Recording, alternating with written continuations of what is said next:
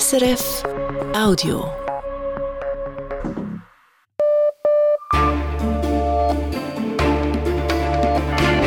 Radio SRF Echo der Zeit mit Brigitte Kramer. Sonntag, der 14. Januar. Das sind unsere Themen. Die Ukraine-Konferenz in Davos. Über 80 Delegationen aus aller Welt diskutieren ohne Russland über die sogenannte ukrainische Friedensformel. Ohne Russland aber gäbe es keinen Frieden. Il n'y aura pas de paix sans le mot aussi de la Russie. So Außenminister Cassis. Die Schweiz tritt in Davos als Vermittlerin auf, allerdings auf der ganz großen Bühne steht unser Land mit seinen guten Diensten derzeit nicht. Dann, die Lage an der Grenze zwischen Mexiko und den USA habe sich etwas entspannt, sagt die Journalistin Sandra Weiß. Aber es kommen weiterhin Migrantinnen und Migranten nach, denn viele fliehen ja vor strukturellen Problemen, also vor Gewalt, vor Hunger, vor politischer Verfolgung und diese Probleme bestehen weiter. Insbesondere im Wahljahr würden die Migrantinnen und Migranten zum politischen Spielball. Und lang lebe der König. Länge lebe Hans Majestät, Kong Frederik. Dänemarks Ministerpräsidentin ruft Frederik X. zum neuen Monarchen aus.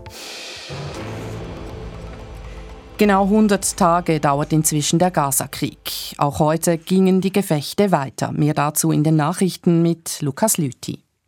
Die israelische Armee hat laut eigenen Angaben besonders im Süden des Gazastreifens Stellungen und Kämpfer der Hamas angegriffen.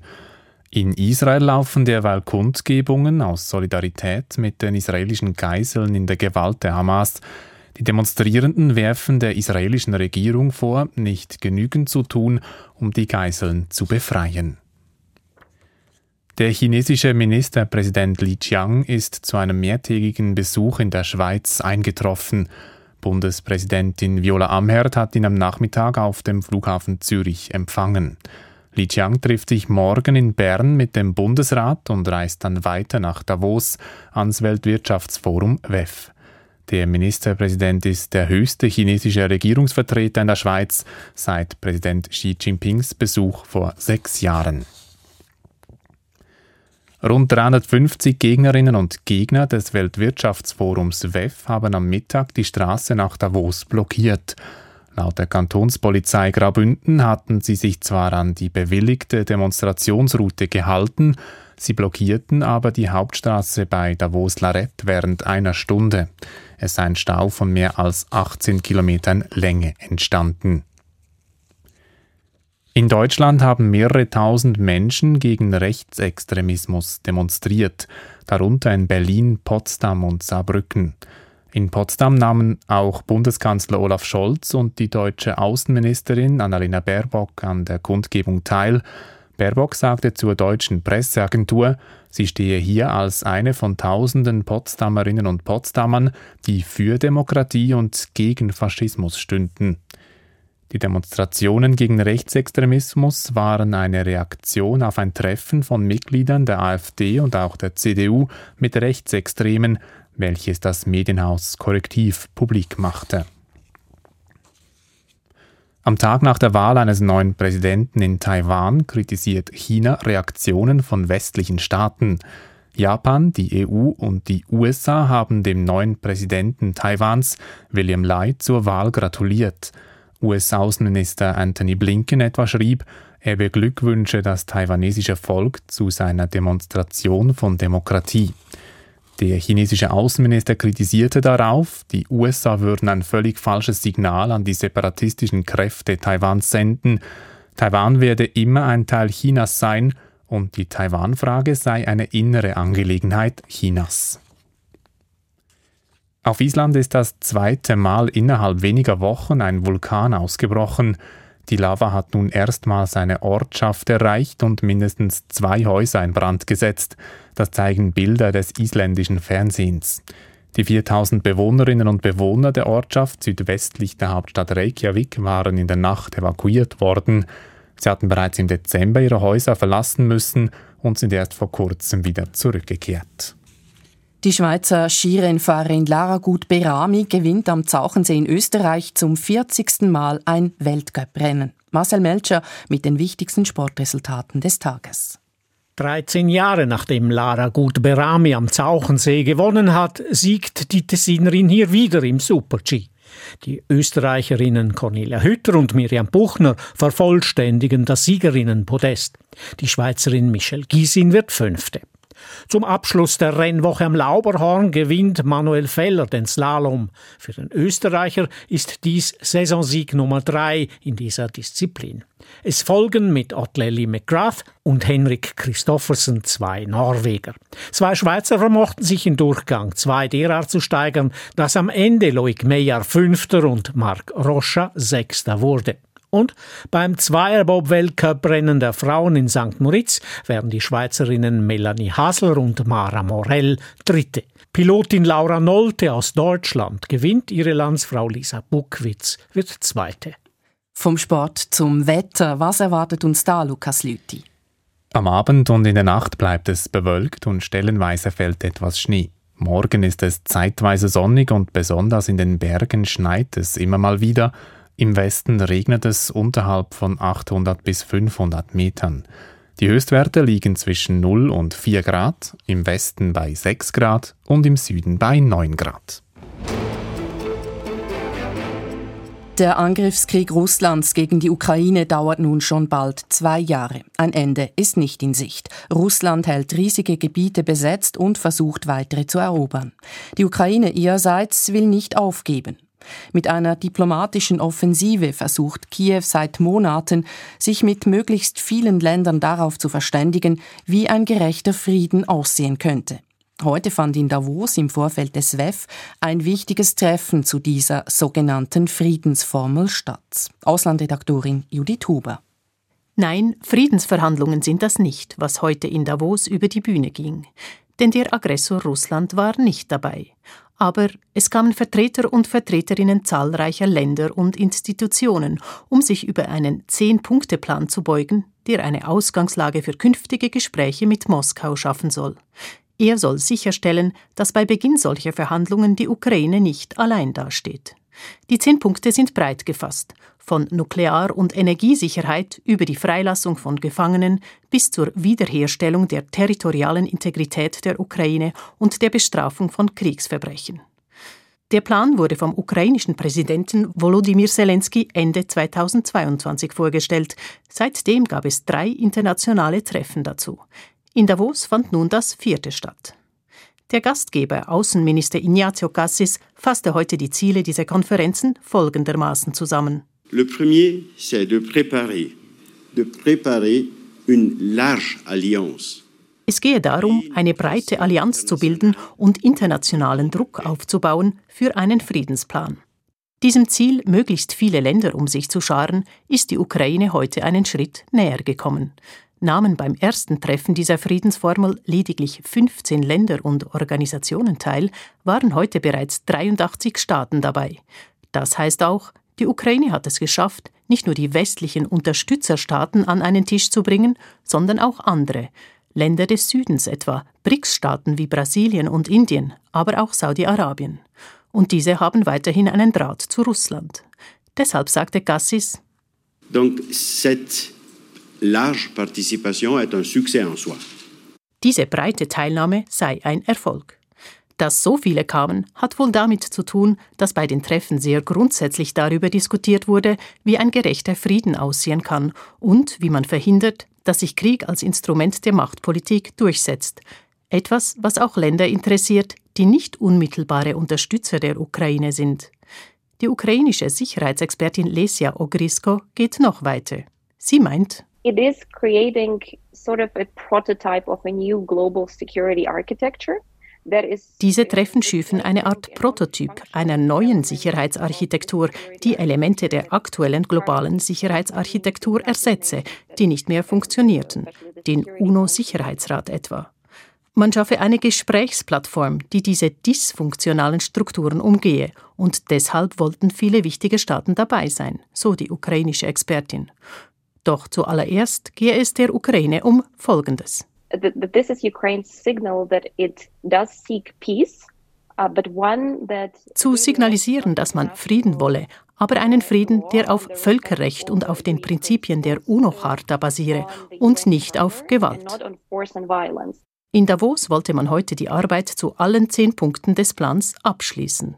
Der nächste Schritt wäre, nach Vorstellungen der Ukraine, ein internationaler Gipfel, an dem die Friedensformel auf der Ebene von Staats- und Regierungschefs diskutiert wird. Und dann müsste wohl auch Russland bald mit am Tisch sitzen. Wann ein solcher Gipfel stattfinden kann und ob das überhaupt gelingt, ist offen. Vieles wird wohl vom weiteren Verlauf des Krieges in der Ukraine abhängen. Eine Friedenskonferenz ist das Treffen zur Ukraine in Davos heute also nicht. Trotzdem ist es wichtig für die Schweiz und ihre guten Dienste. Gute Dienste, das heißt, dass die Schweiz Gaststaat ist für Konferenzen wie eben diese, dass sie vermittelt oder als sogenannte Schutzmacht konsularische Aufgaben übernimmt zwischen verfeindeten Staaten. Traditionell rühmt sich die Schweiz für diese Rolle. In den großen Konflikten aber sind ihre Dienste derzeit wenig gefragt und ihr Sinn wird zunehmend hinterfragt. Hintergründe von Bundeshausredaktor Dominik Mayer. Auf die Schweiz und ihre guten Dienste wartet niemand. Im Gegenteil, um Konferenzen wie heute in Davos streiten sich die Staaten. Es gibt international einen Wettbewerb um die guten Dienste, sagt Laurent Götschel. Er ist Professor für Politikwissenschaft und Direktor der Schweizerischen Friedensstiftung Swiss Peace. Staaten werben mit Standortvorteilen, Annehmlichkeiten infrastruktureller Art. Solche Treffen werben mit internationalem Prestige mit einer Art auch Sozialkapital verbunden. Norwegen, Schweden oder Österreich sind klassische Konkurrenten um Konferenzen und Konfliktvermittlung. Doch aktuell prägen Groß- und Regionalmächte die Schlagzeilen. Die Türkei hat zwischen der Ukraine und Russland vermittelt, jüngst Katar zwischen Israel und der Terrororganisation Hamas oder auch China zwischen dem Iran und Saudi-Arabien. Solche Vermittlungen seien etwas für Großmächte, aber nichts für die Schweiz, sagt Außenminister Ignazio Gassis heute in Davos. Diese High-Level und sehr öffentliche gute Dienste sind Kraftakte, die mit der Macht des Landes verbunden sind. Wir haben nicht diese Macht. Was wir machen, ist auf eine ganz andere Ebene und das ist mehr gefragt denn je. Die Schweiz vermittle im Stillen, so Gassis. Laut seinem Außendepartement ist die Schweiz weltweit in rund 20 Friedensprozessen aktiv, häufig in hierzulande wenig beachteten Konflikten. Sascha Zahler schaut mit nüchternem Blick auf die guten Dienste der Schweiz. Sie würden eher über als unterschätzt, sagt der Historiker und Leiter der Forschungsstelle Diplomatische Dokumente der Schweiz. Diese Perzeption, die wir in der Schweiz haben, dass nur der mustergültige, neutrale, fast in göttlicher Mission berufen ist zu vermitteln, die ist wirklich sehr helvetisch und die stimmt nicht. Die Geschichte der guten Dienste sei eine Geschichte von Erfolgen und auch Misserfolgen und sie hätten regelmäßig dazu gedient, im In- und Ausland die Schweizer Neutralität zu rechtfertigen. Um diese Neutralität ist zurzeit eine heftige Debatte entflammt, seit dem russischen Angriffskrieg gegen die Ukraine und dem Entscheid, die Russland-Sanktionen der EU mitzutragen. In Russland ist die Schweiz deswegen in Ungnade gefallen als Anbieterin von guten Diensten. Die SVP kritisiert, die Schweiz habe innerhalb kurzer Zeit ihr Kapital als Vermittlerin verspielt. Eine Analyse, die Historiker Sascha Zahler nicht teilt. Ich verstehe kaum diese Position, weil zunächst kommen die nationalen Interessen und die Schweiz darf und muss ihre Interessen verfolgen. Auch im Kalten Krieg habe die Schweiz faktisch die westlichen Wirtschaftssanktionen gegen die Sowjetunion und ihre Verbündeten mitgetragen.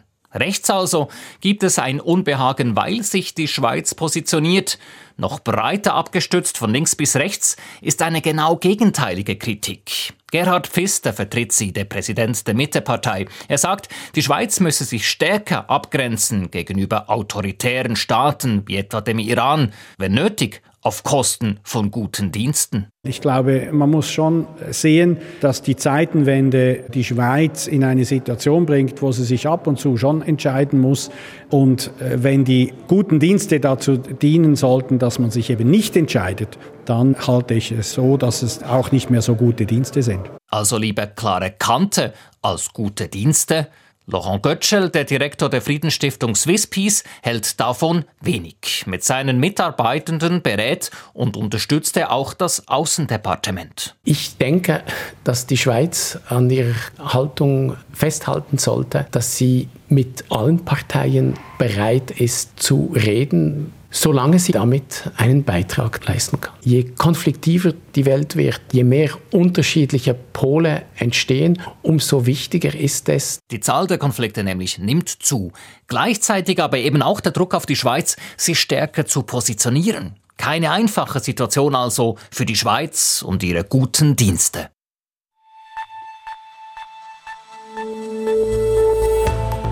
Sie hören das Echo der Zeit auf Radio SRF. Das sind unsere weiteren Schauplätze.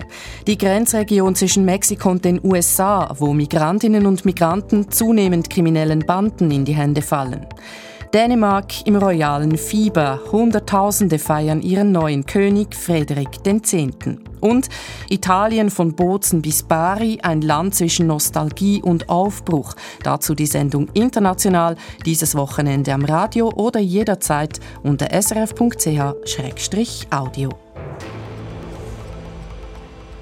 Tag für Tag haben Ende vergangenen Jahres tausende Menschen von Mexiko her versucht, die Grenze zu den USA zu überqueren. Familien, Männer, Frauen, Kinder. Es waren im Dezember so viele wie seit über 20 Jahren nicht mehr. Daraufhin haben sich die USA und Mexiko darauf geeinigt, bei der Bewältigung der irregulären Migration enger zusammenzuarbeiten. Zum Zeitpunkt des Treffens Ende Dezember war vom Süden Mexikos her eine Karawane mit weiteren tausenden Migrantinnen und Migranten zu Fuß unterwegs Richtung Norden. Sandra Weiß ist freie Journalistin in Mexiko und Lateinamerika-Spezialistin. Ich habe von ihr wissen wollen, wie ist die Situation derzeit an der Grenze zwischen Mexiko und den USA?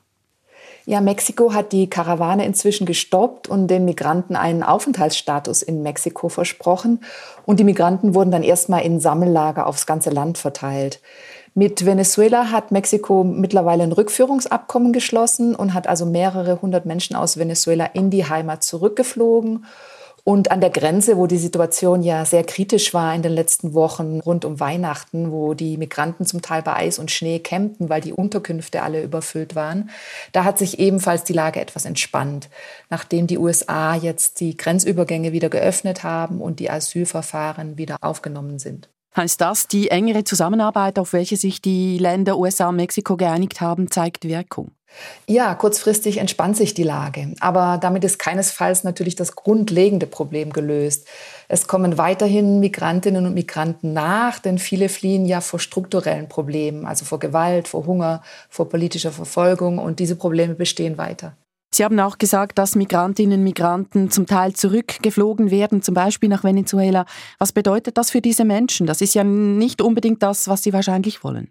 Ja, das ist richtig. Wahlkampfjahre, so wie zurzeit. Wir haben nämlich Wahlen in Mexiko und USA dieses Jahr. Die sind nie gut für die Migranten, denn dann werden sie zum politischen Spielball. Und das wird sich dieses Jahr erneut wiederholen. Und ein bisschen sieht man das auch jetzt schon. Die Migranten werden einfach hin und her geschoben, je nach den kurzfristigen Interessen der jeweiligen Länder. Und konkret heißt das für die Migranten, dass humanitäre Aspekte noch kürzer kommen als ohnehin schon. Welche Rolle spielen Menschenschmuggler bei der anhaltend hohen Zahl an Menschen, die aus süd- und lateinamerikanischen Ländern Richtung USA aufbrechen? Je schwieriger die Migration wird, je mehr sie militarisiert wird, wie es Mexiko ja mit der Nationalgarde schon seit einigen Jahren macht, umso mehr werden die Migranten in die Unsichtbarkeit gezwungen. Das heißt, sie müssen sich verstecken, irgendwelche heimlichen Pfade suchen und das bedeutet, dass sie sehr viel verletzlicher werden und leichtere Beute für Kriminelle sind. Sprich, dass sie entführt werden für Lösegelderpressung, für Prostitution, Organhandel und so weiter. Und stärkere Kontrollen zwingen die Migranten dann oft auch in die Hände von Schleppern. Aber auch Schlepper müssen mittlerweile Schutzgeld an Kartelle bezahlen, beziehungsweise arbeiten direkt für Kartelle. Das heißt, im Endeffekt, je mehr man die Migration illegal macht, je schwieriger sie wird, umso mehr Geld fließt letztlich in die Kassen des organisierten Verbrechens. Sie haben es angesprochen, die organisierte Kriminalität, die groß ist in diesem Grenzgebiet. Kürzlich wurden über 30 Migrantinnen und Migranten im mexikanischen Grenzgebiet verschleppt. Sie konnten befreit werden. Ist dieser Fall exemplarisch? Müssen die Menschen auch fürchten, Kriminellen in die Hände zu fallen? So ist es. Die Gefahr ist auf jeden Fall groß und sie ist noch gewachsen in den letzten Monaten. In vielen Regionen in Mexiko übt die Mafia einfach die territoriale Kontrolle aus. Und das heißt für Migranten, entweder bezahlen sie Schlepper, um dort durchzukommen, oder sie laufen eben Gefahr, entführt oder ermordet zu werden.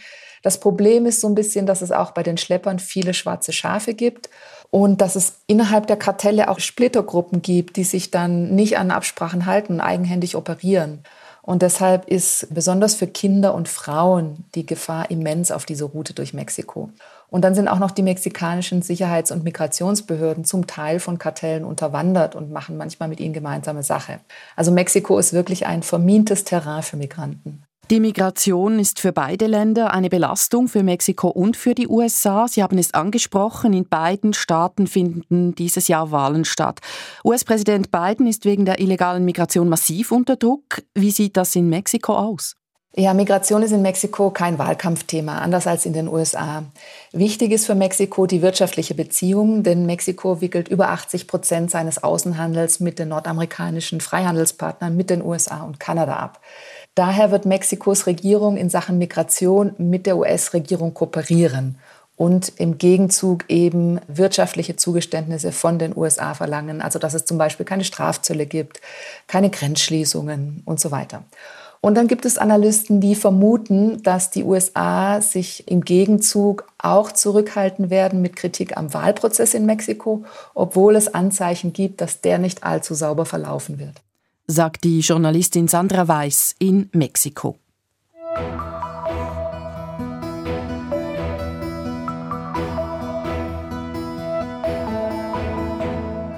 Für Dänemark ist heute ein historischer Tag. Nach über einem halben Jahrhundert an der Macht hat Königin Margrethe am Nachmittag abgedankt. Ihr ältester Sohn Frederik wurde zum neuen dänischen König ausgerufen. Was der Thronwechsel in einer der ältesten Monarchien der Welt bedeutet, im Bericht von Nordeuropa-Korrespondent Bruno Kaufmann. Hunderttausende Däninnen und Dänen verabschiedeten heute Nachmittag in der Kopenhagener Innenstadt die abtretende Königin des Landes, die 83 Jahre alte Margrethe II. Sie schrieb gleich mehrfach Geschichte, als erstes weibliches Staatsoberhaupt in Dänemark und als erstes Staatsoberhaupt des Königreiches seit dem 12. Jahrhundert, das freiwillig und zu Lebzeiten abdankte. Nach ihrer letzten Kutschenfahrt vom Königsschloss Amalienborg zum Parlamentsgebäude Christiansborg schrieb sie an ihrer 500.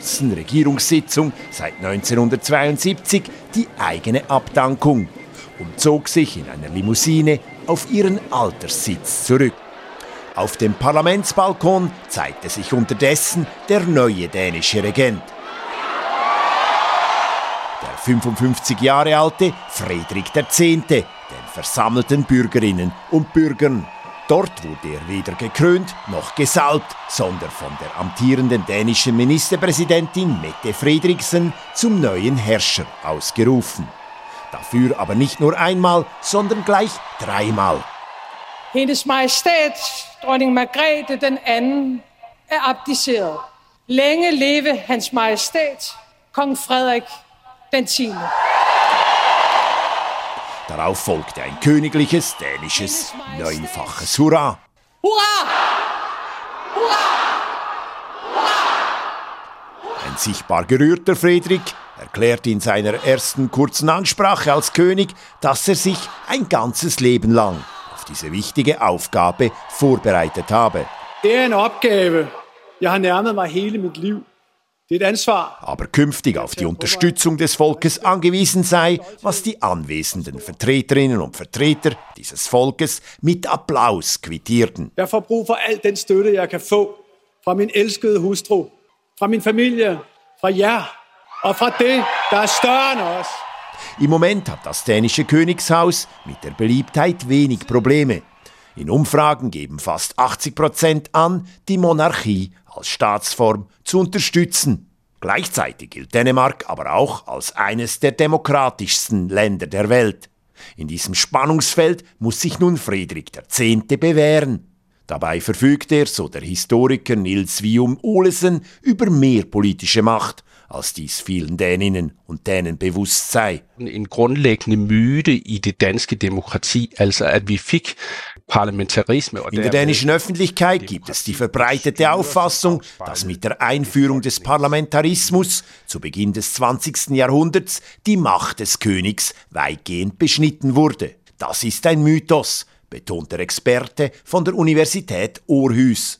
Auch in der geltenden dänischen Verfassung aus dem Jahre 1953 verfügt der König über weitreichende Befugnisse bei der Verabschiedung von Gesetzen und im Falle von politischen Machtwechseln nach Wahlen, betont Nils Vium Olesen. Kongen udnævner og afskediger ministrene, øh, herunder også statsministeren. Die abgetretene Monarchin Margrethe habe diese Machtstellung diskret und geschickt genutzt, sagt der Historiker, etwa in Fragen der europäischen Integration oder zum Zusammenhalt des dänischen Königreiches, zu dem bis heute neben Dänemark auch die früheren Kolonien im Nordatlantik, die Färöer und Grönland, die größte Insel der Welt, gehören. Nachdem der neue König nach der Ausrufung den Parlamentsbalkon verlassen hatte, stimmten die Menschen auf dem Schlossplatz in Kopenhagen ein 20-faches Hurra an und forderten Zugabe.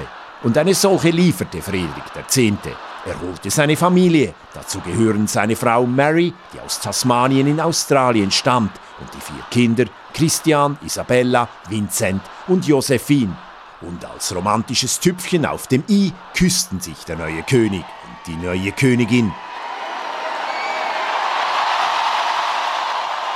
Die über tausend Jahre alte dänische Monarchie hinterließ an diesem Tag der historischen Thronfolge einen durchaus lebendigen und jungen Eindruck. Ja, mit dem Thronwechsel in Dänemark sind wir fast am Schluss des heutigen Echo der Zeit. Bevor wir uns verabschieden, hier noch zwei der Themen, die wir kommende Woche für Sie bereit haben. In den USA beginnt das Wahljahr. Morgen Montag findet in Iowa die ersten Vorwahlen innerhalb der Republikanischen Partei statt.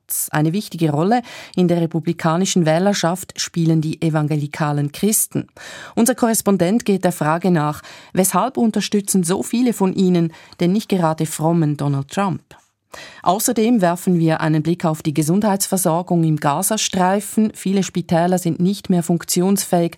Unter den Geflüchteten verbreiten sich Krankheiten. Die Herausforderungen für das medizinische Personal sind gewaltig. Ein Sprecher der Weltgesundheitsorganisation schildert uns die Lage. So viel Echo der Zeit für heute Sonntag, den 14. Januar, Redaktionsschluss 18.27 Uhr. Lukas Schneider war für die Sendung verantwortlich, für die Nachrichten Jan Grübler, begleitet hat sie Brigitte Kramer.